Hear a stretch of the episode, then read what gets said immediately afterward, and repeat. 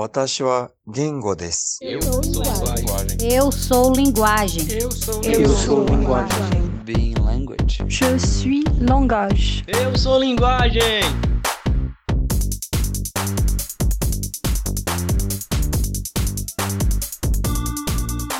Alô pensantes, Galton aqui. Sejam bem-vindas e bem-vindos a mais um episódio do Ser Linguagem Podcast. Continuando nessa vibe do Clube do Conto Vega, um conto por dia durante todo o mês de abril.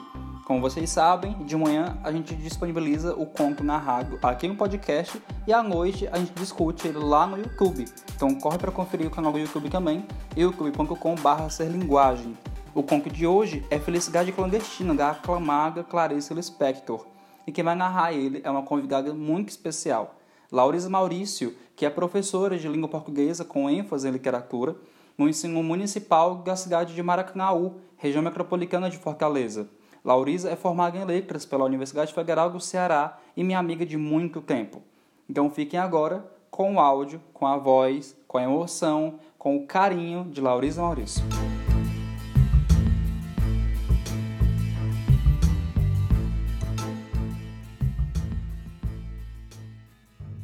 Felicidade clandestina. Ela era gorda, baixa, sardenta e de cabelos excessivamente crespos, meio arruivados. Tinha um busto enorme, enquanto nós todas ainda éramos achatadas. Como se não bastasse, enchia os dois bolsos da blusa por cima do busto com balas, mas possuía o que qualquer criança devoradora de histórias gostaria de ter: um pai dono de livraria. Pouco aproveitava, e nós menos ainda. Até para aniversários, em vez de pelo menos um livrinho barato, ela nos entregava em mãos um cartão postal da loja do pai. Ainda por cima, era a paisagem de Recife mesmo, onde morávamos, com todas as suas pontes mais do que vistas. Atrás, escrevia com letra bordadíssima palavras como data natalícia e saudade. Mas que talento tinha para a crueldade? Ela toda era pura vingança, chupando as balas com barulho.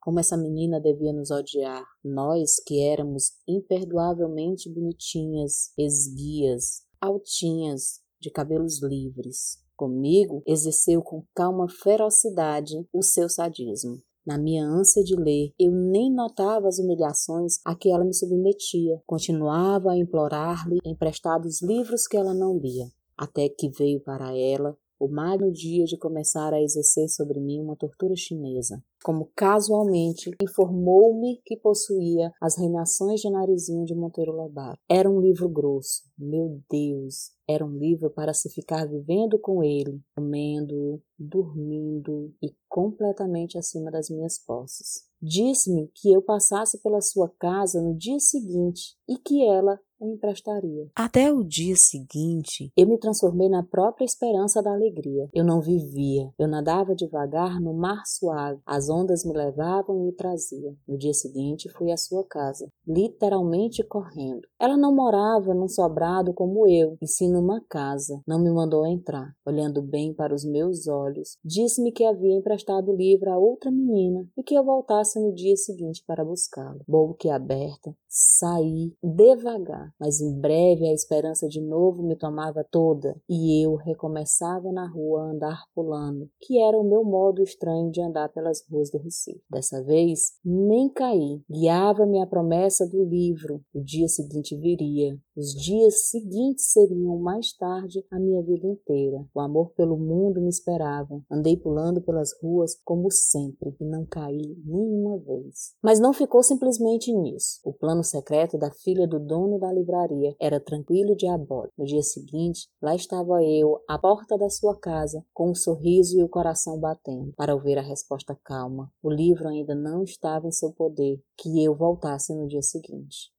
Mal sabia eu como mais tarde, no decorrer da vida, o drama do dia seguinte com ela ia se repetir, com meu coração batendo. E assim continuou. Quanto tempo? Não sei. Ela sabia que era tempo indefinido, enquanto o fel não escorresse todo do seu corpo grosso. Eu já começara a adivinhar que ela me escolhera para sofrer. Às vezes adivinho, mas adivinhando mesmo, às vezes aceito, como se quem quer me fazer sofrer esteja precisando danadamente que eu sofra. Quanto tempo? Eu ia diariamente à sua casa, sem faltar um dia sequer. Às vezes ela dizia: Pois o livro esteve comigo ontem à tarde, mas você veio de manhã, de modo que emprestei a outra menina. E eu, que não era dada a olheiras, senti as olheiras se cavando sobre os meus olhos espantados. Até que um dia, quando eu estava à porta de sua casa, ouvindo humilde e silenciosa sua recusa, apareceu sua mãe. Ela devia estar estranhando a aparição muda e diária daquela menina à porta da sua casa. Pediu explicações a nós duas. Houve uma confusão silenciosa entrecortada de palavras pouco elucidativas. A senhora achava cada vez mais estranho o fato de não estar entendendo, até que essa mãe boa entendeu. Voltou-se para a filha e, com enorme surpresa, exclamou: Mas esse livro nunca saiu daqui de casa e você nem quis ler. E o pior, para essa mulher, não era a descoberta do que acontecia. Devia ser a descoberta horrorizada da filha que tinha. Ela nos espiava em silêncio, a potência da perversidade de sua filha desconhecida, e a menina loura em pé à porta, exausta, ao vento das ruas de Recife. Foi então que, finalmente se refazendo, disse firme e calma para a filha: Você vai emprestar o livro agora mesmo, e para mim. E você fica com o livro quanto tempo quiser. Entendem? Valia mais do que dar o livro, pelo tempo que eu quisesse. É tudo que uma pessoa, grande ou pequena, pode ter ousadia de querer. Como contar o que seguiu? Eu estava estoteante e assim recebi o livro na mão. Acho que eu não disse nada. Peguei o livro. Não, não saí pulando como sempre. Saí andando bem devagar. Sei que segurava o livro grosso com as duas mãos, comprimindo-o contra o peito. Quanto tempo levei para chegar em casa, também pouco importa. Meu peito estava quente, meu coração pensativo. Chegando em casa, não comecei a ler. Fingia que não tinha só para depois ter o susto de o ter. Horas depois, abriu, li algumas linhas maravilhosas. Fechei-o de novo. Fui passear pela casa. Adiei ainda mais indo comer pão com manteiga. Fingi que não sabia onde guardara o livro. Achava-o, abria por alguns instantes.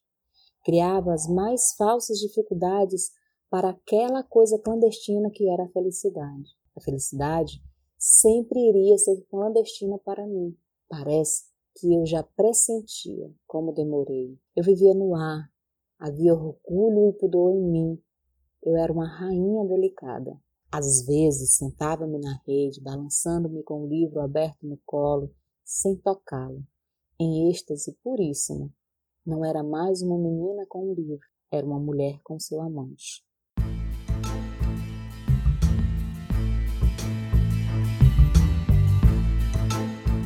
Bem, e esse foi o conto Felicidade Clandestina de Clarice Lispector, na voz de Laurice Maurício. Nós agradecemos imensamente a disponibilidade da Laurisa em narrar esse conto pra gente e em participar desse projeto que está ganhando dimensões muito lindas e muito afetivas. Amanhã a gente volta com o conto A Pensão de James Joyce. Então até amanhã. Tchau!